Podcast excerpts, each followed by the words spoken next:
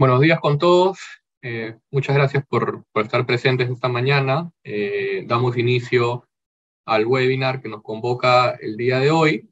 Eh, antes de comenzar, quería mencionar que cualquier pregunta que quieran realizar con respecto a los temas que vamos a tocar ahora, lo pueden hacer a través del módulo de preguntas y respuestas que aparece aquí en el Zoom. Y al final de nuestra presentación vamos a responder las preguntas. En caso eh, no se puedan responder todas las preguntas por, por falta de tiempo, también nos pueden escribir a eventos.prsp.com.pe y ahí procederemos a, responder todas las preguntas. Y además, eh, una vez que terminemos con el webinar, van a poder también tener acceso a la presentación y al video y audio de este eh, a través de nuestro blog. Dicho esto, nuevamente gracias por estar con nosotros esta mañana. Eh, el día de hoy yo y Eric Palao eh, les vamos a, vamos a conversar un poco con ustedes sobre eh, unas últimas modificaciones, últimas reformas que han salido, incluso les vamos a, comentar una recién del día de ayer en la tarde, de la cual se tenía muy poco conocimiento. todo esto con respecto a la responsabilidad llamada administrativa, pero responsabilidad penal buena, en buena cuenta de las personas jurídicas, ¿no? Entonces, vamos a analizar estos cambios o esta, propuesta de cambios eh, y también las implicancias que pueden tener eh, y que van a tener definitivamente en los modelos de prevención que cualquier empresa puede tener ya implementado o las que van a empezar a implementar. Seguimos. Bueno, vamos a hablar un poco de estos delitos, de los nuevos delitos que se van a incluir, los criterios para determinar ahora cómo se van a pagar las multas, eh, los cambios en los modelos de prevención y otros puntos más que vamos a tocar. Seguimos. Bueno, a manera de introducción, como ya eh, muchos de ustedes deben saber, ¿no? en, el año 2016 pues, eh, se empezó a regular la responsabilidad penal de las personas jurídicas ¿no? a través de la ley 3424, donde en un comienzo ¿no? Eh, solamente se incluía como posible delito que podía generar responsabilidad penal, slash administrativa, a la persona jurídica, era el delito de cohecho activo transnacional, ¿no? que es un delito que en la práctica realmente casi que no se comete, con lo cual esto era un tema más que nada simbólico, pero con el paso del tiempo eh, sí que se han ido agregando delitos que en el día a día efectivamente podrían generar responsabilidad penal a las personas jurídicas, como sucedió en el 2017 que ya se ingresaron los delitos de cohecho, básicamente de soborno, lavado de activos y financiamiento del terrorismo. En el año 2018 se agregan más delitos de corrupción, tráfico de influencias. Eh, en el año 2019 ya aparece el reglamento de esta ley de la responsabilidad penal de las personas jurídicas. En el 2021 eh, ya aparecen los lineamientos de la SMB con respecto a cómo se debería implementar un modelo de, prevención respecto a los parámetros eh, peruanos, ¿no? Y ya en el año 2021, que es donde empiezan estas modificaciones más recientes, el Poder Ejecutivo presenta un proyecto de ley donde básicamente, entre otras modificaciones, eh, decide incorporar 63 delitos adicionales a los que ya hemos mencionado, sobre los cuales la persona jurídica puede ser responsable penalmente, 63 delitos. Entonces ya no solamente se va a limitar de acuerdo a este proyecto de ley, la responsabilidad penal de las personas jurídicas a delitos básicamente de corrupción, lavado de activos o terrorismo, sino a una gama mucho más amplia eh, de delitos, lo cual evidentemente eh, va a generar una situación mayor eh, de posibles riesgos para las empresas. ¿no? Ahora, esta, este proyecto de ley del Ejecutivo fue revisado por el Congreso y fue aprobada la autógrafa con algunas modificaciones. De hecho, el Congreso no ha aprobado eh, que sean 63 delitos que se le puedan imputar a la persona jurídica, sino solo a 30, y hay otras modificaciones también con respecto a cómo eh, va a aplicar ahora eh, la responsabilidad de las personas jurídicas con respecto a las atenuantes y eximentes. con estas nuevas modificaciones es un tema que Eric justamente les va a hablar con detalle más adelante. Y lo último que tenemos, esto ha sido el día de ayer, porque hasta el día de hoy, según nuestros cálculos, eh, el Poder Ejecutivo tenía la potestad de poder de alguna forma observar este proyecto de ley que finalmente emitió el legislativo. Y ayer en la tarde, por eso les digo que esto es muy reciente, ayer en la tarde, eh, justamente el Poder Ejecutivo ha formulado eh, observaciones a este proyecto de ley del legislativo. Básicamente, lo que está pidiendo el Ejecutivo es que se incorporen los 33 delitos que en su momento habían propuesto para que sean aplicables como responsabilidad penal de las personas jurídicas. Entonces, vamos a ver ahora qué sucede eh, en la Comisión de Justicia del Congreso y cómo termina esto, pero básicamente no son muchas las opciones, ¿no? Porque podría el Congreso aceptar esto, que promulga la ley, o por insistencia podrían finalmente promulgar la ley tal cual está. Pero lo cierto es que ya digamos que hay consenso entre Ejecutivo y Legislativo con respecto a los 30 delitos que sí o sí van a generar responsabilidad penal para las personas jurídicas, además de las otras modificaciones que ya Eric les va a mencionar. Lo único que quedaría, digamos, pendiente de determinar en los próximos 30, 60 días, no mucho más, es si finalmente se llegan a incorporar algunos delitos más adicionales a estos 30 que ya, con los cuales ya hay consenso. Entonces, esto a manera de introducción para que ustedes sepan cuál es el estado de esta situación al día de hoy. Como les digo, la última, el último pronunciamiento ha sido de ayer, entonces, eh, ante esta situación ya estamos próximos a que finalmente se promulgue la ley, como repito, con estas modificaciones, más los 30 delitos, o quizás incluso con 33 delitos más. Siguiente. Entonces, eh, para resumir, lo que teníamos hasta esta autógrafa eh, de ley que ha sacado el Congreso con respecto a la responsabilidad penal de las personas jurídicas, teníamos que esta podía ser básicamente por siete delitos, como les comentaba, vinculados a corrupción, la colusión, el cohecho, que es el soborno, el tráfico de influencias, lavado de activos, financiamiento al terrorismo. Lo que se ha agregado, o los 30 delitos que se han agregado, eh, no hemos puesto uno por uno los delitos, pero sí en qué, en qué parte del Código Penal está y a qué grupo de delitos eh, corresponde cada uno, tenemos que lo que hoy en día ya ha sido aprobado por el legislativo y ejecutivo es que va a poder existir responsabilidad penal para la compañía si es que alguno de sus funcionarios comete, además de estos siete delitos eh, que ya teníamos, los delitos de contabilidad paralela, delitos contra el patrimonio cultural, delitos de lavado de activos, delitos aduaneros, que son bastantes, como pueden ver, delitos tributarios y delitos de terrorismo, ¿no? Entonces, todos estos delitos, repito, si son cometidos a partir de que se promulgue la ley eh, por algún funcionario de la compañía, pues va a generar, en ejercicio de sus funciones, va a generar también responsabilidad penal a la empresa, ¿no?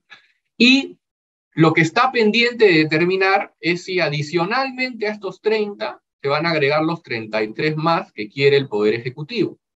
¿Qué tenemos ahí? Eh, delitos también, otros delitos contra el patrimonio cultural, el mismo concepto, pero son delitos distintos eh, delitos de fraude, remates, licitaciones en concursos públicos, el delito de corrupción privada, delitos de tráfico ilícito de drogas, delitos ambientales, ¿no? lo cual es bien preocupante porque hay muchas empresas de diversos sectores que por las mismas operaciones que tienen están constantemente sujetos a investigaciones por delitos ambientales. Entonces, en ese caso, eh, pues también la empresa podría ser imputada. Y delito de financiamiento de partidos políticos. Entonces, como les comentaba, estos últimos 33 están pendientes de debate y en los próximos días seguramente sabremos si es que se adicionan o no se adicionan, pero ya vemos que al menos el Poder Ejecutivo tiene esa consigna. Entonces vamos a ver cómo termina. Entonces, ahora lo que voy a pasar a explicar es de manera muy general en qué consisten estos al menos grupo de 30 delitos que seguramente vamos a tener ya eh, como parte de responsabilidad de las personas jurídicas y luego Eric pasará a explicar las modificaciones que también se han hecho en esta ley con respecto a cómo va a quedar ahora eh, el manual de compliance de las compañías. Sí. Bueno, en primer lugar tenemos el grupo de los delitos de contabilidad paralela, que básicamente lo que sanciona es elaborar y mantener una contabilidad que no refleja la realidad de la empresa, o tener una, una contabilidad falsa, que no tiene información veraz. Entonces, si algún funcionario de una empresa comete estos delitos, pues la empresa, como repito, también tendría o podría tener eh, responsabilidad penal. Tenemos entre los otros grupos de delitos ya aprobados el delito contra el patrimonio cultural, que sanciona, en este caso a la persona, que sin tener la autorización depreda, explora, excava, remueve monumentos arqueológicos o los destruye, los altera, los extrae, eh, obviamente sin tener la autorización correspondiente. Este tipo de delitos que podría parecer eh, muy distante o muy difícil de que se pueda cometer, nosotros en realidad sí lo hemos visto, eh, sobre todo en, en, las empresas que ven eh, temas de agricultura, ¿no? que muchas veces uno remueve las tierras y resulta que ahí habían pues restos arqueológicos que muchas veces se dañan o se remueven o no se sabe qué hacer con ellos y bueno, eventualmente han existido investigaciones penales contra funcionarios de empresas por este tipo de cosas, ¿no? Entonces, este tipo de delitos también al día, bueno, cuando se termine de promulgar la ley, pues van a poder también tener responsabilidad penal para la persona jurídica. Siguiente.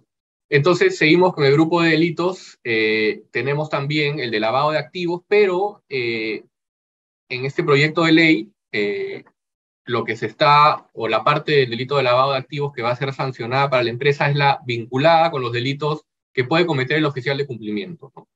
Eh, como saben ustedes, eh, también existen delitos que sancionan por lavado de activos a los oficiales de cumplimiento de una empresa que si bien está obligado a comunicar una transacción, una operación sospechosa, no lo hace. ¿no? Eso está sancionado penalmente para el, para el oficial de cumplimiento y también ¿no? el hecho de rehusar o retardar el suministro de información económica contable que se requiera. Entonces, si alguno de estos dos supuestos del delito de lavado de activos es cometido también por algún funcionario de la empresa, eh, la compañía también que podría tener responsabilidad penal independiente por este delito. Siguiente. Tenemos también los delitos aduaneros, ¿no?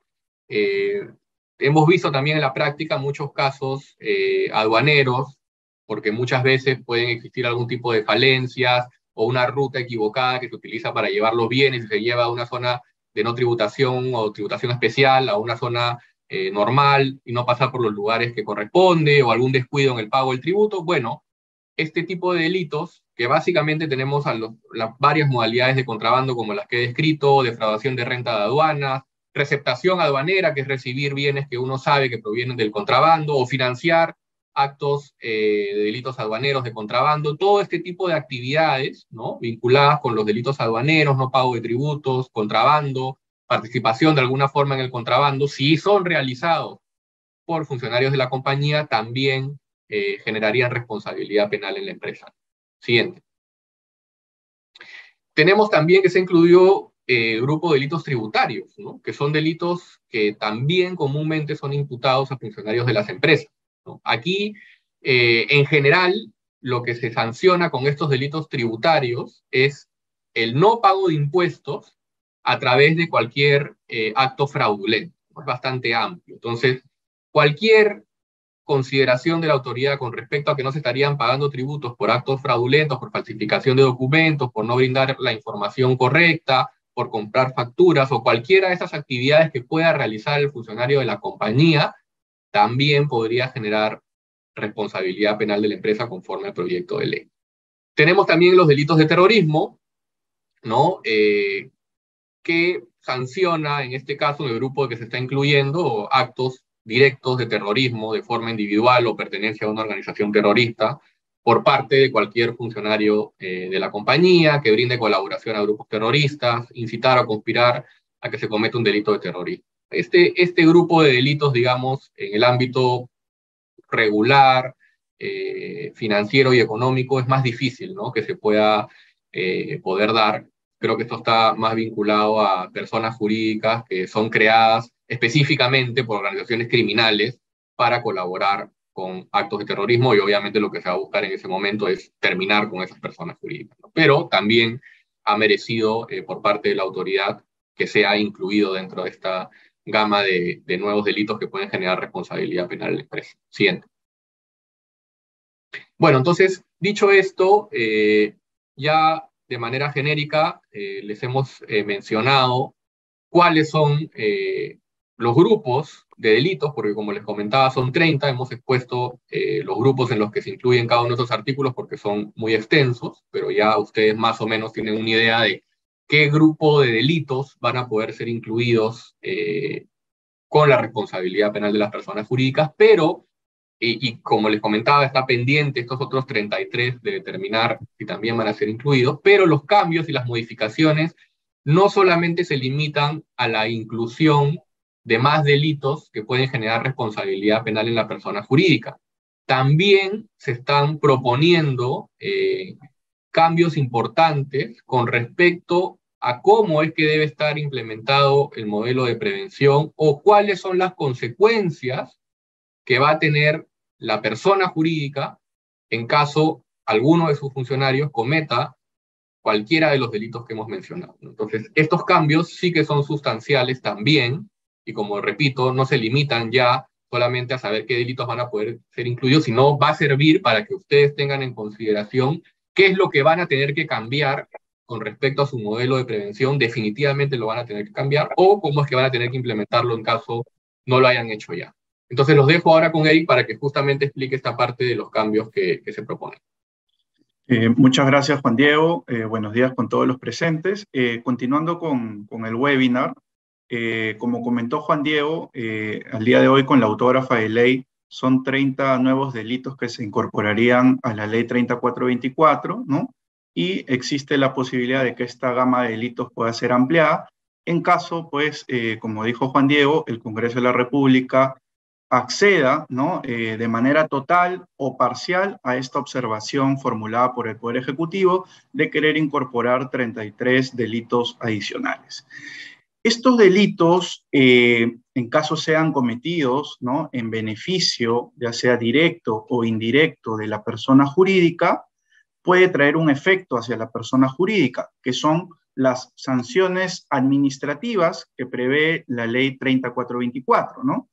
Hoy en día, las sanciones que se pueden imponer a una persona jurídica pueden ser una sanción de multa, pueden ser una sanción de inhabilitación. La inhabilitación en cuanto a suspender a la persona jurídica de determinadas actividades sociales que estén vinculadas, obviamente, a la comisión del delito, que puede ser por un plazo no mayor a dos años, puede ser una inhabilitación de prohibición de llevar a cabo las mismas actividades en el futuro, ¿no? Podría incluso también suspendérsele a la persona jurídica de contratar con el Estado de carácter definitivo. Normalmente esta sanción se impondrá a la persona jurídica en los casos vinculados a temas de colusión, ¿no? En los cuales se haya determinado que producto, por ejemplo, de una licitación pública, la persona jurídica obtuvo una buena pro de manera indebida, ¿no? Producto de un acto de colusión.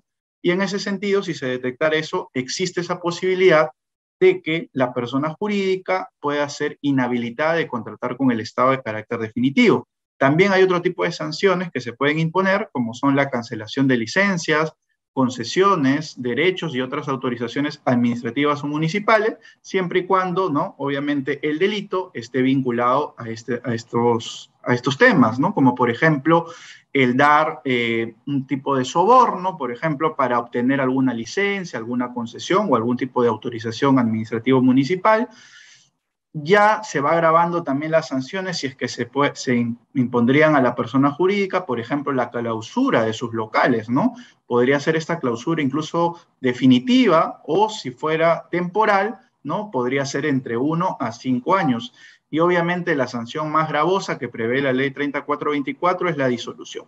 ¿Por qué les comento esto? Porque justamente en la autógrafa de ley se ha hecho una precisión respecto a la sanción de multa, ¿no? Las demás sanciones se están manteniendo o se mantendrían, mejor dicho, en la ley 3424 una vez se promulgue eh, la autógrafa de ley. Eh, pero respecto a la sanción de multa sí hay un cambio, ¿no? Digamos que se ha precisado eh, que la sanción de multa será no menor al doble ni mayor al sextuple del beneficio obtenido. Esto será siempre y cuando se pueda determinar que en el acto ilícito que se impute a la persona jurídica, ¿no? Se pueda identificar, ¿no? Que la persona jurídica ha obtenido un beneficio producto de ese acto ilícito. Y en el supuesto que no se puede identificar que producto del delito la persona jurídica haya obtenido un beneficio, ¿no? Pongamos un caso de un soborno, que se ofreció dar un soborno para ganar, no sé, alguna contratación o para que se... una contratación en la cual a la persona jurídica le iban a eh, pagar una suma determinada, ¿no? Y en el camino se detecta ese ofrecimiento y no se llega a materializar ese pago hacia la persona jurídica. Entonces, en ese escenario no se podría determinar exactamente el beneficio porque no habría un beneficio per se hacia la persona jurídica. Y en ese supuesto, esta autógrafa de ley plantea que la sanción de multa tendría que ir desde 10 UITs que son 46 mil soles, el, el valor de la UIT al año 2022, hasta 10 mil UITs, que serían 46 millones de soles. En ese rango, ¿no? Se podría fijar la multa, ¿no? Igual entre el doble y el sextuple te establecen dos rangos. Pero la autógrafa de ley, ¿no? Este, siguiente, por favor. Siguiente, por favor. Pero la autógrafa de ley ha establecido criterios, ¿no? Para que el juez penal, porque estas sanciones de multa se impondrían en una sentencia condenatoria, ¿no? Que se dicte contra la persona jurídica, ha fijado criterios que debe tener en cuenta el juez penal para fijar el monto de la multa, ¿no? Antes, o digamos con la ley 3424, ¿no? Eh, se establecían criterios que se determinaban de acuerdo al ingreso anual que tenía la persona jurídica al momento que se cometía el delito.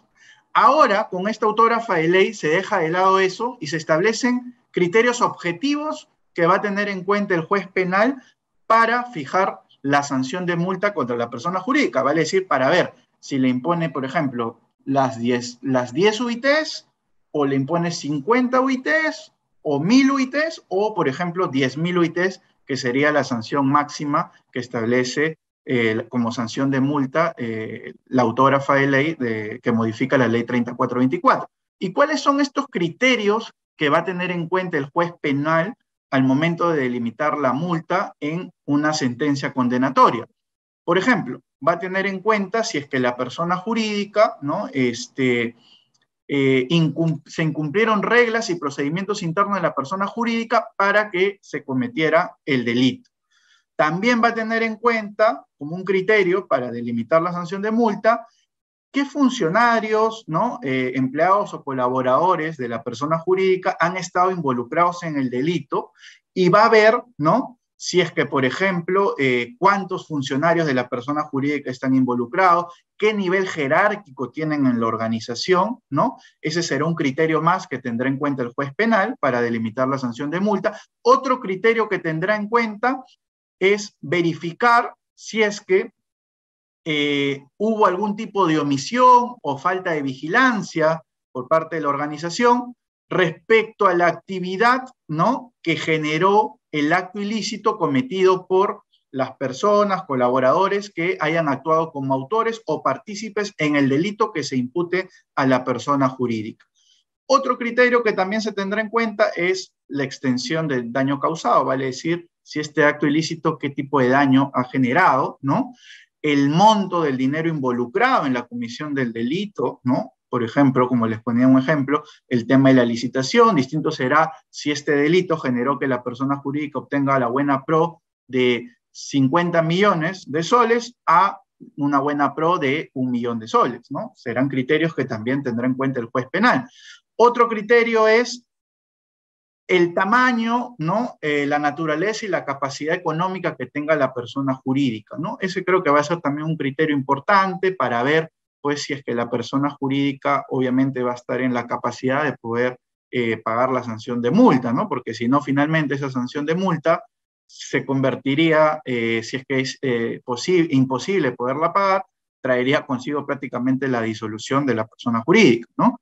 Otro tema que va a tener en cuenta, o otro criterio, mejor dicho, que va a tener en cuenta el juez penal para delimitar la sanción de multa, es, esto es bien importante, creo, tener en cuenta para las empresas, es que si en el marco de una investigación interna, vale decir, si la persona jurídica, por ejemplo, por sus canales de denuncia, ¿no? Recibe alguna comunicación, una denuncia de que se estaría cometiendo un delito, ¿no? Eh, en la compañía, obviamente uno de los delitos tipificados por la ley 3424, y la persona jurídica realiza una investigación interna, ¿no? Una investigación forense, identifica que efectivamente sí se está por cometer este delito, ¿no? O se, estaba, o se está cometiendo en ese momento el delito, eh, va a valorar el juez penal si es que producto de esa investigación interna, la persona jurídica denuncia este hecho, ¿no? A las autoridades, vale decir, pone en conocimiento del Ministerio Público, ¿no?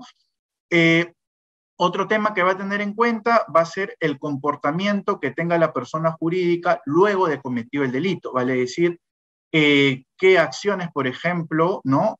Tomó la persona jurídica, por ejemplo, si está implicado un gerente en la comisión del delito, si es que internamente ha sido de repente alejado del cargo, ha sido sancionado a nivel eh, de repente laboral por esas infracciones que ha cometido, ¿no? O, qué, tipo de actos, por ejemplo, de colaboración también puede haber dado eh, la persona jurídica luego de cometido el delito para que se pueda dilucidar, ¿no? Cómo es que verdaderamente se cometió este ilícito penal. Y además eh, va a tener en cuenta pues la disposición que tenga la persona jurídica para mitigar o reparar el daño que se haya causado producto del delito cometido. Siguiente, por favor. Ahora un tema que ha generado mucha controversia ¿no? sobre esta autógrafa de ley es justamente la eliminación del eximente ¿no? Eh, hacia las personas jurídicas que preveía la ley 3424 respecto a, eh, a que cuando se cometía un delito, si es que la persona jurídica antes de la comisión del delito tenía debidamente implementado un modelo de prevención, la ley 3424 preveía que en cualquier supuesto, si se daba ese escenario, la persona jurídica quedaría exenta de responsabilidad penal y por tanto la fiscalía tendría que archivar la investigación contra la persona jurídica. Pero ahora, con esta autógrafa de ley, ese escenario ha cambiado de manera parcial. ¿Por qué digo de manera parcial? Porque ese se sigue manteniendo, pero únicamente respecto a cuando el delito sea cometido por algún colaborador de la persona jurídica, pero que no sea un alto ejecutivo. Si es algún colaborador que no es un alto ejecutivo que comete el delito y antes de ese delito cometido por este colaborador, la persona jurídica ya tenía debidamente implementado su modelo de prevención, se mantiene en ese, en ese supuesto le eximente de responsabilidad penal hacia la persona jurídica. Pero lo que prevé esta autógrafa de ley es, si ese delito es cometido no por cualquier colaborador, sino por un alto ejecutivo de la persona jurídica, vale decir, por un socio, por un director, por un administrador de hecho de derecho o por un representante legal o incluso por un apoderado, dice la autógrafa de ley, en ese escenario, si es que se comete el delito por estos altos ejecutivos que he mencionado y la persona jurídica, antes de que se cometa este delito, tenía debidamente implementado un modelo de prevención, ahí sí no va a aplicar la eximente de responsabilidad penal, que antes aplicaba para todos los supuestos. En ese escenario, ya la eximente no aplica, pero lo que sí prevé la autógrafa de ley es que si la persona jurídica tenía su modelo de prevención antes de que cometiera el delito de los, algún alto ejecutivo, lo que sí prevé es un atenuante, y, un atenuante privilegiada. ¿Y por qué digo privilegiada? Porque no se le podrá imponer cualquier sanción a la persona jurídica, sino únicamente, dice la autógrafa y ley, se le impondrá una sanción de multa y, no, y además esa sanción de multa que se impondría a la persona jurídica sería reducida hasta un 90%. Por poner un ejemplo, si la persona jurídica eh, tuviera eh, responsabilidad penal y, digamos, un alto ejecutivo, perdón, cometiera este delito y la persona jurídica no tendría implementado su modelo de prevención, pongámosle que le tendrían que imponer 10 millones de soles de, multa, ¿no? 10 millones de soles de multa. Pero si tenía debidamente implementado ¿no? su modelo de prevención, ahí esa multa se reduciría hasta un 90%, vale decir, tendría un efecto el tener el programa, el modelo de prevención, porque ya no te impondrían los 10 millones, que sería si tú no tuvieras un modelo de prevención, sino te impondrían en ese escenario un millón de soles, porque se reduciría hasta un 90%. Y se mantiene también eh, en la ley 3424 dos supuestos adicionales vinculados a la implementación del modelo de prevención que permiten a la persona jurídica atenuar la responsabilidad penal. Esto es que si la persona jurídica, digamos, cuando se comete el delito, no tenía un modelo de prevención, pero con posterioridad a tener conocimiento del delito, decide implementar un modelo de prevención y lo hace hasta antes de que inicie el juicio oral contra la persona jurídica, en ese escenario se impondría una atenuante de responsabilidad. Pero a diferencia del primer supuesto, que es una atenuante privilegiada, aquí se atenuará cualquier tipo de sanción. Podría imponérsele una inhabilitación, ¿no? que se atenuaría la sanción de inhabilitación, podría imponérsele eh, una cancelación de licencia, de repente si le pondrían por cuatro años, podría reducirse esto por, tener, por haber implementado el modelo de prevención hasta antes que inicie el juicio oral, reducírselo de repente a dos años, ¿no? El otro, como le dije, es solo sanción de multa reducida hasta un 90%. Eh, y luego, otra atenuante, ¿no? Es que si la persona jurídica tiene su modelo de prevención, pero en la evaluación que, por ejemplo, realice la Superintendencia de Mercado de Valores respecto al modelo de prevención, se detecta que la persona jurídica no implementó alguno de los elementos mínimos previstos en la ley 3424. Por ejemplo, no, no tenía un proceso de identificación, eh, evaluación y mitigación de riesgos, o no tenía de repente designado a un encargado de prevención o llamado oficial de cumplimiento, compliance officer, como lo querramos llamar, o no tenía un canal de denuncias, o no había realizado, por ejemplo, capacitaciones al personal, o no había difundido el, el modelo de prevención, o quizás no realizó pues una auditoría al modelo de prevención. En ese escenario, si le faltaba alguno de los, estos elementos mínimos que he mencionado, no quiere decir que va a recibir una sanción como aquella persona jurídica que no tiene un modelo de prevención. Sí recibirá una sanción, pero será atenuada al igual que en el segundo supuesto ahí mencionado. Siguiente, por favor. Y un tema eh, que también eh, importante que ha modificado esta autógrafa de ley es la valoración del informe técnico de la SMB y además este, el proceso que se va a seguir para que la SMB pueda emitir su informe técnico. Primero voy a detallar sobre el proceso y luego voy a hablar en la siguiente lámina sobre cuál va a ser la valoración a este informe técnico que emita la SMB. En esta autógrafa de ley se ha precisado, eh, porque no quedaba claro, ¿no? Este, cómo es que intervenía la SMB en la investigación penal, ¿no? Parecía de la ley que era porque la fiscalía se lo pedía, ¿no? Eso es lo que se interpretaba.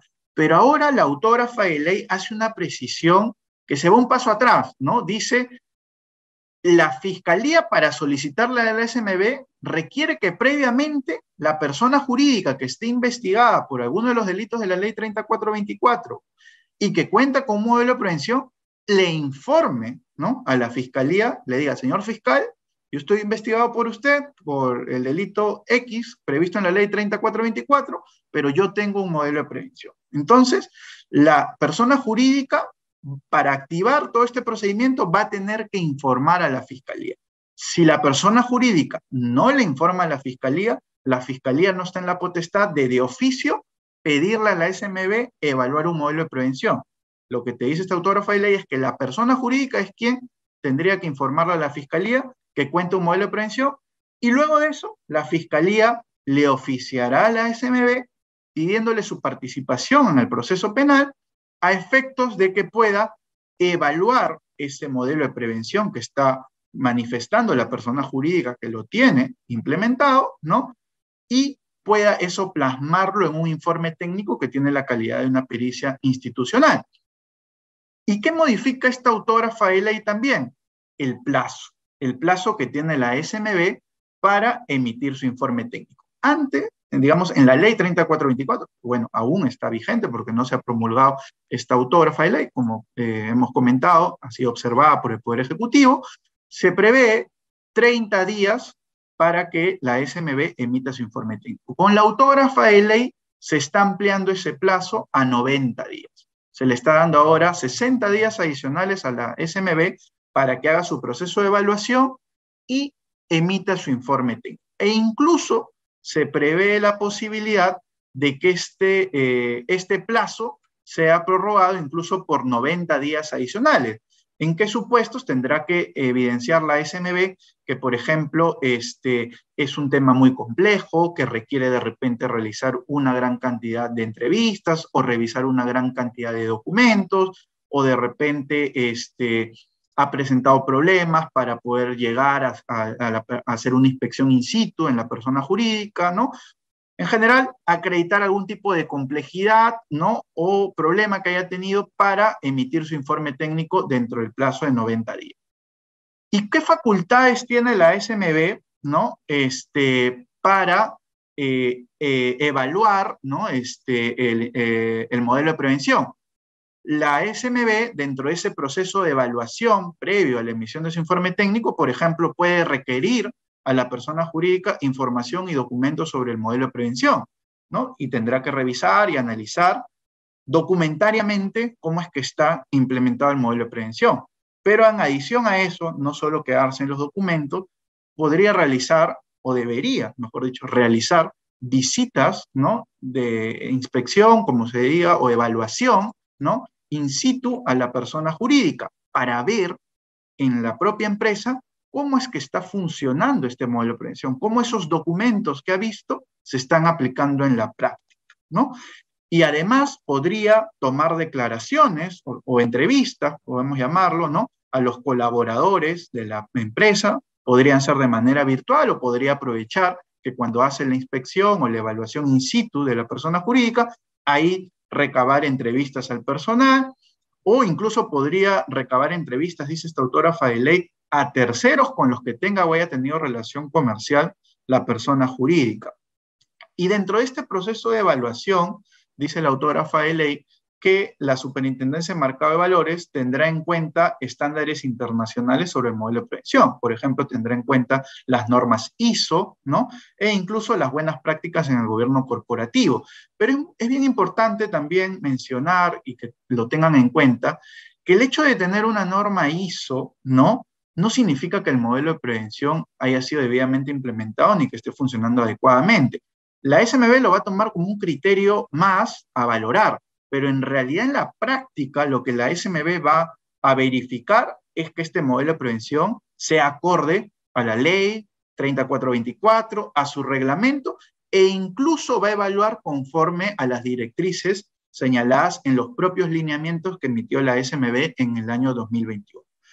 Y finalmente, eh, la autógrafa de ley también dentro de este proceso de evaluación prevé que en el marco eh, que se impute a una persona jurídica un delito de lavado de activos o financiamiento del terrorismo, podría intercambiar información, dice, con el supervisor competente en materia de prevención de lavado de activos respecto al modelo de prevención y respecto al sistema de prevención de lavado de activos y financiamiento del terrorismo. Este supuesto estará más enfocado en el, caso en que la persona jurídica que se le impute algún delito de lavado de activos o financiamiento de terrorismo también tenga la condición de sujeto obligado a informar a la UIF, ¿no? que es un sistema de compliance, por decirlo así, distinto al modelo de prevención, ¿no? que solo aplica y es obligatorio en ese caso para eh, las empresas, por ejemplo, que tengan la condición de sujetos obligados. Entonces, en ese, en ese análisis que haga la SMB, podría también intercambiar información, por ejemplo, con la UIF, ¿no? Para ver si es que esta persona jurídica viene o no incumpliendo o qué políticas tiene en materia de prevención de lavado de activos y financiamiento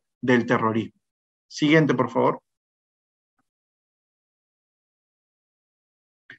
Eh, y respecto a la valoración ¿no? del informe técnico de la, de la SMB, quiero comentar que ya hemos visto cuál es la evaluación que realizaría la SMB y ahora les quiero comentar qué podría concluir ese informe técnico de la SMB, ¿no? Porque tiene que emitir al final de esa evaluación, al final de esos 90 días o de los 90 días adicionales que se le puedan otorgar, tiene que emitir una conclusión. ¿Qué podría concluir? Yo considero que podría incluir, eh, concluir tres, tres cosas.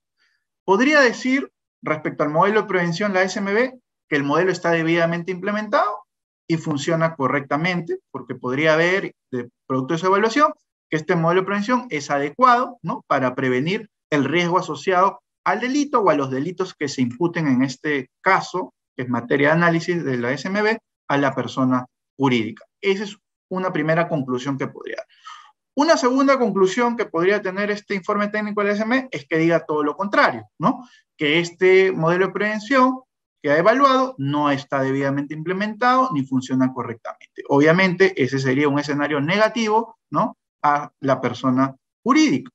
Y una tercera conclusión, ¿no? Eh, podría ser que la SMB diga digamos que no concluya, ¿no? Ni favorable ni desfavorable, sino que diga que no ha podido evaluar la implementación ni el funcionamiento del modelo de prevención. Y esa, conclusión, ¿en qué escenario se daría? Se podría dar, por ejemplo, en el escenario en el cual la persona jurídica no brinde las facilidades del caso a la SMB, por ejemplo, no le los documentos, no le permita eh, realizar estas inspecciones in situ, ¿no? Y en general obstruya, ¿no? El proceso de evaluación que realice la SMB. Obviamente eso va a ser desfavorable hacia la persona jurídica porque eso va a ser consignado en el informe técnico de la SMB y su conclusión será que no puede determinar si está debidamente implementado ni si funciona adecuadamente por la obstrucción realizada por la persona jurídica a la evaluación que debía realizar la SMB.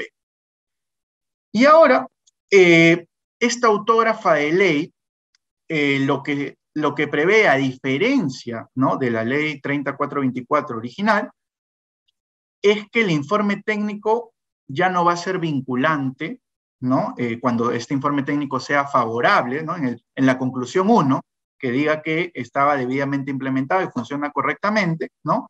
Antes se establecía que si concluía eso la SMB y este modelo de prevención había sido implementado antes de la comisión del delito, la fiscalía estaba vinculada, obligada, por decirlo así, a archivar la investigación contra la persona jurídica. Ahora esta autógrafa de ley dice que ya el informe técnico de la SMB no es vinculante por más que concluya favorablemente hacia la persona jurídica, la fiscalía no está sujeta a, en base a ese informe técnico de la SMB, ¿no? a proceder a archivar la investigación. Sino lo que dice esta autógrafa de ley, que tanto la fiscalía como el juez penal, en el marco de la investigación y el proceso penal, la valorará este, valorará este informe técnico de la SMB en conjunto con los demás ¿no? medios de probatorios o actos de investigación que se hayan podido incorporar y actuar en la investigación o en el proceso penal. O sea, podría pasar que tengamos un informe favorable, ¿no? Para eh, la persona jurídica, el informe técnico de la SMB, y pese a ello la Fiscalía considere que eh, bajo su criterio existen otras pruebas que determinarían que, por ejemplo, no se ha realizado correctamente este análisis de la SMB porque consideraría que no estado debidamente implementado y podría, ¿no? Continuar con la investigación contra la persona jurídica pese a existir este informe técnico favorable. Lo que habría que ver es cómo se da en la práctica, ¿no? Porque hay que tener en cuenta que este informe técnico de la SMB tiene carácter de una pericia institucional. Entonces, la fiscalía tendría que tener un medio probatorio de, alto valor para desacreditar de alguna manera lo que, lo que mencione el informe técnico de la SMB. Y finalmente, lo que dice la autógrafa de ley es que si necesariamente, si la fiscalía quiere pasar a una siguiente etapa, ¿no? o sea, formalizar la investigación preparatoria contra una persona jurídica, sí requiere contar con el informe técnico de la SMB, con la conclusión que estime la SMB pero necesariamente tiene que haber el informe técnico del SMB. Hasta que la fiscalía no cuente con el informe técnico del SMB, no podría pasar a una siguiente etapa procesal, que es la etapa propiamente de la investigación preparatoria. Siguiente, por favor. Y bueno, ya hemos abordado los, principales cambios. Eh, que traería esta autógrafa de ley una vez que sea promulgada para las personas jurídicas. Y ahora eh, para concluir, quiero comentar cuáles deberían ser ¿no? las acciones que deberían adoptar las empresas frente a estas modificaciones, ¿no? que estas modificaciones que hemos comentado no han sido observadas por el Poder Ejecutivo, solamente el objeto del Poder Ejecutivo, esa observación es respecto a la ampliación de nuevos, de la incorporación, perdón, de eh, delitos adicionales, ¿no? Pero lo demás de alguna manera eh, se, va a se va a mantener, ¿no? los demás delitos, los 30 delitos que ya forman parte de la autógrafa de ley, y entonces ante ese escenario, ¿no? Este, consideramos en un primer análisis hablar sobre las empresas que al día de hoy no tienen un modelo de prevención, ¿no? Sabemos que la implementación de un modelo de prevención, como dice eh, el reglamento de la ley 3424, es voluntario, vale decir, las personas jurídicas no tienen la obligación de tener un modelo de prevención. Pero frente a este nuevo escenario, ¿no? De tener, de la posibilidad de tener 37 delitos y que incluso se puedan ampliar a más delitos si es que se accede a las observaciones del Poder Ejecutivo, ¿no? Va a generar un mayor riesgo, ¿no? Una mayor exposición a la persona jurídica de que se pueda cometer algún, alguno de estos delitos, alguno de estos 37 o más delitos, ¿no? Y que ello traiga consigo eh, una imputación de responsabilidad penal a la persona jurídica. Entonces, en ese escenario, si bien la, implementación del modelo de prevención es voluntaria, consideramos que se debería, ¿no? Ante este nuevo escenario, eh, evaluar ¿no? la posibilidad de tener un modelo de prevención, porque a través del modelo de prevención tú puedes reducir ¿no? la posibilidad de que se puedan cometer estos delitos, ¿no? Porque a través del modelo de prevención tú identificas claramente los riesgos ¿no? que están asociados a estos delitos y estableces pues políticas, controles y procedimientos para mitigar estos riesgos. Y además, porque el modelo de prevención, si bien eh, se ha modificado en algo el eximente, al día de hoy mantiene un eximente total cuando tú lo tienes debidamente implementado antes de que algún colaborador distinto a un alto ejecutivo cometa alguno de los delitos de la ley 3424. Entonces, creo que debemos evaluar, ¿no? deben evaluar las empresas que no tienen su modelo de prevención de poder implementarlo porque creo que generaría un mayor costo la, eh, la sanción que podría recibir la empresa, ¿no? porque podrían ser sanciones de multa de 46 mil hasta 46 millones de soles, incluso una afectación legal porque se inscribiría la persona jurídica como una persona jurídica sancionada y incluso podría afectarla pues reputacionalmente. Entonces creo yo que sería un menor costo quizás implementar, ¿no? o diseñar un modelo de prevención en la empresa. Y respecto a las empresas que ya tienen un modelo de prevención, es fundamental y va a ser necesario adecuar los elementos de su modelo de prevención. Por ejemplo, va a ser necesario actualizar la matriz de riesgo. ¿Por qué? Porque hay nuevos delitos y al haber nuevos delitos se va a tener que hacer un análisis para identificar los nuevos riesgos que tenga la compañía respecto a estos delitos, ¿no? Para eso va a ser importante eh, conocer bien estos delitos, ¿no? Y relacionarlos a las actividades y operaciones que realice la compañía para poder identificarlos correctamente, ¿no? Entonces vamos a tener las empresas que actualizar sus matrices de riesgo, ¿no? Si tenían, por ejemplo, 20 riesgos, probablemente esto se aumente eh, aumente la cantidad de riesgos porque hay obviamente 30 nuevos delitos, quizás no por todos los delitos, pero por algunos de ellos sí estén expuestos eh, de manera riesgosa, ¿no? Y esto va a traer consigo también que tengan que eh, los controles que se establezcan o las acciones de mitigación que se establezcan en la matriz de riesgos actualizada, va a traer consigo que las empresas tengan que implementar ¿no? estas acciones de mitigación para obviamente pues reducir la posibilidad de que se materialicen estos riesgos. También van a tener que dotar de mayores recursos al encargado de prevención. ¿Por qué? Porque ahora probablemente va a tener que supervisar eh, el modelo de prevención que va a ser mucho más amplio, porque probablemente vayan a tener que haber más políticas, más, más controles, ¿no? Frente a los nuevos riesgos que se, van a, que se van a poder identificar, y además va a tener que tener una coordinación con distintas áreas de la compañía que puedan estar vinculadas a los nuevos riesgos asociados a la empresa.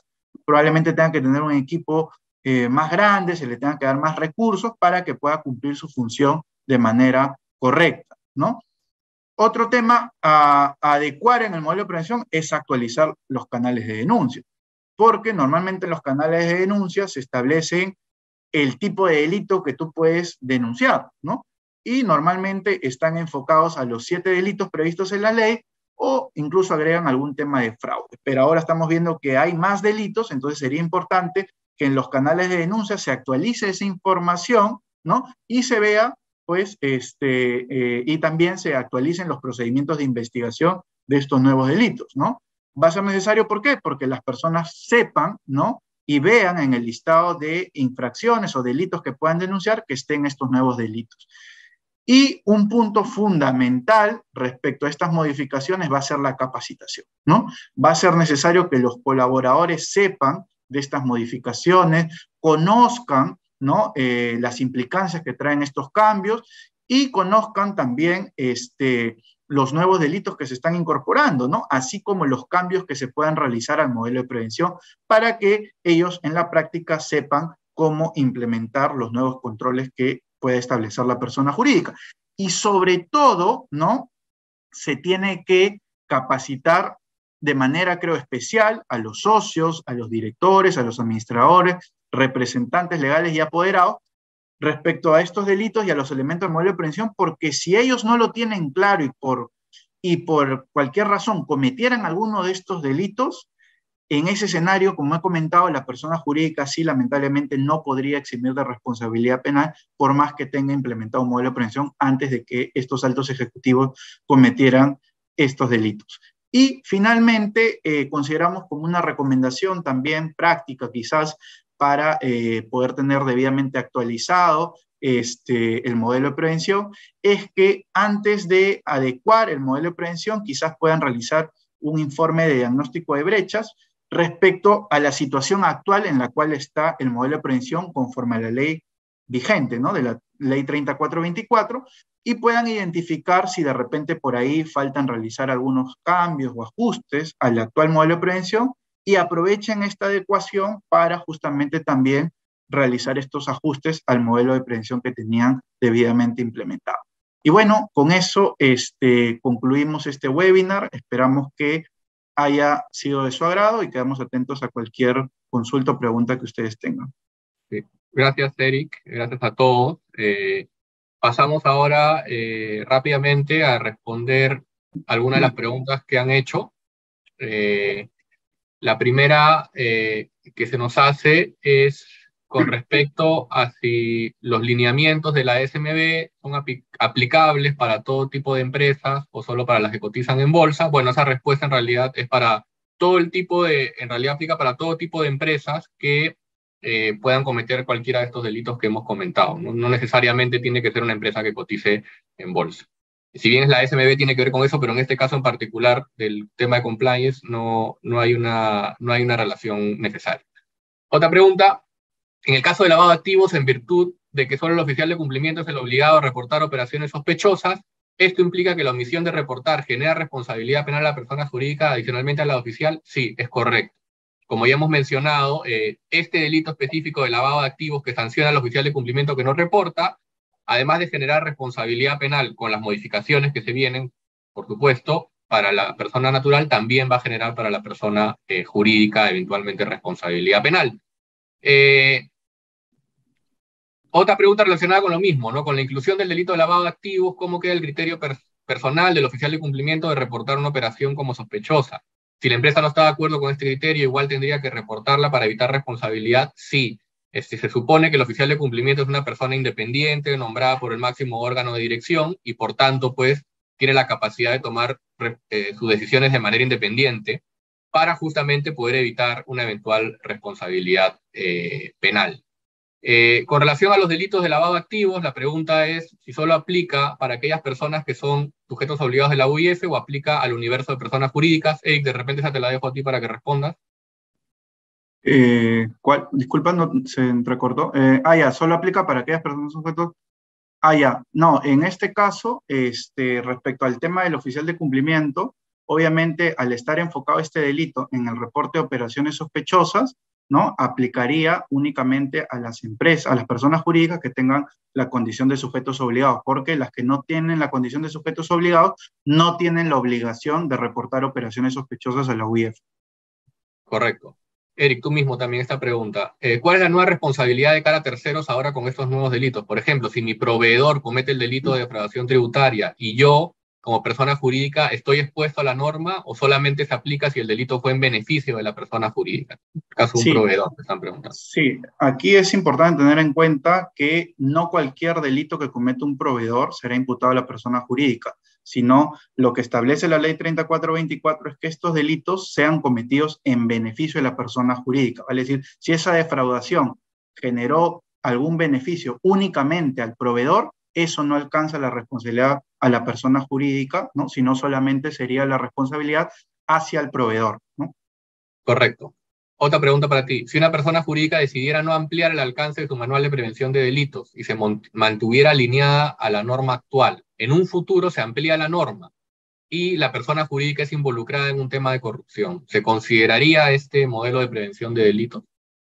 Sí, claro. Eh, si es que el delito es de corrupción, sí se tomaría en cuenta el modelo de prevención, porque lo que va a analizar la SMB es que el modelo de prevención que tiene la persona jurídica haya servido para prevenir el delito que se está imputando a la persona jurídica. Pero si fuera, obviamente, uno de estos nuevos delitos, obviamente ahí sí el modelo de prevención no tendría ningún efecto, ¿no? Correcto.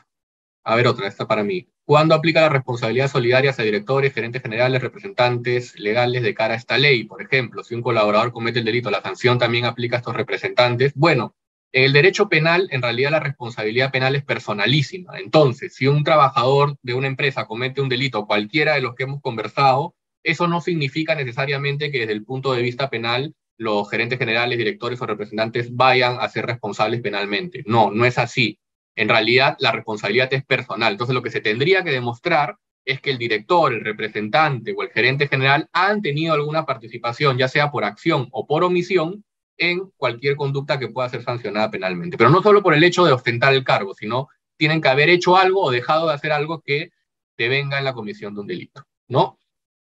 Eric, para ti, si la gestión de obtención de licencias está tercerizada y yo pacto que los delitos que se cometan en esta gestión son de responsabilidad de la empresa tercerizada y su personal. Aún así alcanza la responsabilidad de la empresa que se benefició del delito, aun cuando haya desconocido la mala praxis. Eh, ahí habría que ver eh, si es que la persona, eh, el proveedor con el cual se pactó este tema, si es que él conocía eso y eludió, digamos, su responsabilidad, ¿no? Ahí podría eh, eximir la persona jurídica responsabilidad, pero ya es un tema un poco probatorio, ¿no? Porque podrían decir que no ha tenido los controles necesarios para cautelar que se haga correctamente la obtención de las licencias, ¿no? Correcto. Otra, respecto al atenuante, ¿el proyecto requiere que el alto ejecutivo o director tenga algún nivel de control en la persona jurídica como requisito? Sí, para el tema de que, aplique, que se elimine el eximente, te dice que todos estos altos ejecutivos tienen que tener una capacidad de control de la persona jurídica. Lo que esperamos es que cuando se promulgue esta ley, que en el reglamento se aclare qué se entiende por capacidad de control de la persona jurídica, ¿no? Correcto. A ver, nos preguntan también si el informe de la SMB sigue siendo suficiente para eximir de responsabilidad penal o eso lo define la Fiscalía. Bueno, se lo explicó Eric de que no basta solamente con el informe, sino que el fiscal también ahora con esta nueva modificación lo va a analizar. ¿no? ¿Cómo afecta a la persona jurídica si es que el delito lo cometió otra empresa del grupo económico, Eric? Eh, en ese escenario, las responsabilidades son individuales, ¿no? O sea, si es una empresa distinta, ¿no? Tiene una razón social distinta, por más que pertenezca al grupo económico, esa empresa eh, responde por los actos que cometa. Solo responderá la otra empresa del grupo económico si es que esta otra empresa cometió un acto que benefició a esta empresa, ¿no? Que es del mismo grupo económico. Correcto. Otra pregunta. Eh, ¿La modificación de ley trae cambios respecto a las personas jurídicas extranjeras? ¿Cómo podría afectar a las matrices de nuestras empresas? Preguntan. Sí, lo que hace la aclaración es que eh, antes, digamos, no se precisaba que aplicaba a las personas jurídicas extranjeras, pero se sobreentendía porque no hacía, digamos, un distingo, ¿no? La ley pero ahora sí se en la autógrafa de ley se está especificando que aplica a personas jurídicas, obviamente nacionales, y también a personas jurídicas extranjeras que tengan sucursales, ¿no? Aquí y operen aquí en el Perú, ¿no? En ese escenario, esas empresas jurídicas extranjeras sí podrían tener también responsabilidad bajo los alcances de la ley, ¿no? El encargado de prevención, al ser independiente, debe pertenecer a la empresa mm. o puede ser ajeno a un tercero, Eric. No se establece en realidad en la ley el reglamento que tenga que ser interno o externo, eh, pero obviamente lo que sí se recomienda es que el encargado de prevención debe tener autonomía, autoridad, independencia y obviamente tiene que tener un conocimiento también de la compañía para que pueda pues saber cómo supervisar todos los riesgos que estén asociados a la misma. Correcto. Nos preguntan también si la ley contempla algún plazo para la adecuación de los modelos de prevención. En realidad no. Eh, basta con que esté implementado pues, antes de que se cometa el delito para un atenuante y en el camino de repente para conseguir algún tipo de eximente. No sé, Eric, si algo más que... Eh, quizás de repente también la pregunta iba por el lado de eh, si es que se establece si es que la ley va a entrar, digamos, estos nuevos delitos desde el día siguiente que se promulgue, importante también tener en cuenta que una vez que se promulgue, ¿no? El autógrafa de ley prevé que estos nuevos delitos, ¿no? Van a entrar recién en vigor seis meses después de su promulgación. Entonces, digamos que ahí tienen seis meses las personas jurídicas para adecuar sus modelos de prevención a estos posibles nuevos riesgos que podrían enfrentarse frente a estos 30 nuevos delitos ¿no? del autógrafo de ley. Correcto. Nos preguntan también si se están considerando los delitos del medio ambiente. Bueno, hemos dicho que sí, que en la, en la, al menos en el Poder Ejecutivo se está planteando también delitos de contaminación ambiental relacionados con el medio ambiente. Eh, nos preguntan, Eric, ¿cuál es la fecha máxima para incluir estos nuevos delitos, estos 33 delitos adicionales? Eh, sí, bueno, desde que el proceso es, eh, ahora que lo ha observado el Poder Ejecutivo, esto ha llegado al Congreso ayer en la tarde, ¿no? Al promediar las 4 de la tarde, y lo que tiene que hacer el Congreso es remitirlo a la Comisión de Justicia, que es la comisión que hizo el primer dictamen que fue aprobado por el Pleno del Congreso, y una vez que lo reciba la comisión, tiene 30 días útiles, ¿no? Para emitir un dictamen. En ese dictamen puede decir que se apruebe por insistencia la autógrafa de ley, ¿no? O podría decir que eh, accede eh, en manera total o parcial a las observaciones realizadas por el Poder Ejecutivo. Pero son 30 días útiles que tiene la comisión y luego habría que ver que lo pongan en agenda para que el Pleno lo pueda aprobar y votar en el, en el Pleno del Congreso. En el primer escenario, si es por insistencia, el Pleno del Congreso aprueba la ley, ¿no? y si fuera eh, que accede de alguna manera a las observaciones del Poder Ejecutivo, si el Pleno lo aprueba, nuevamente se remite al Poder Ejecutivo para que lo revise y lo promulgue la ley, ¿no? Listo. Y finalmente nos preguntan, en el caso de asociaciones, ¿hasta dónde alcanzan los eventuales delitos de los asociadas? Eh, igual, ¿no? En el tema de asociaciones hay que delimitar, como en todo tema penal, las responsabilidades son individuales, ¿no? Habría que ver qué miembros de los grupos de las asociaciones, ¿no? Eh, han cometido el delito y ver en beneficio de quién de ellas se ha cometido para poder delimitar la responsabilidad, ¿no? Bueno, listo. Muchas gracias. Muchas gracias a todos. Hemos respondido, creo, todas las preguntas. Eh, muchas gracias por su atención, por haber estado esta mañana con nosotros. Eh, nuevamente recuerden de que esto estará, eh, este webinar estará grabado en nuestro blog y obviamente estamos a su total disposición para cualquier consulta adicional que requieran sobre este tema, sobre algún, alguna implementación o lo que necesiten con referencia a estos asuntos, estamos totalmente a su disposición. Nuevamente muchas gracias y muy buenos días a todos. Muchas gracias.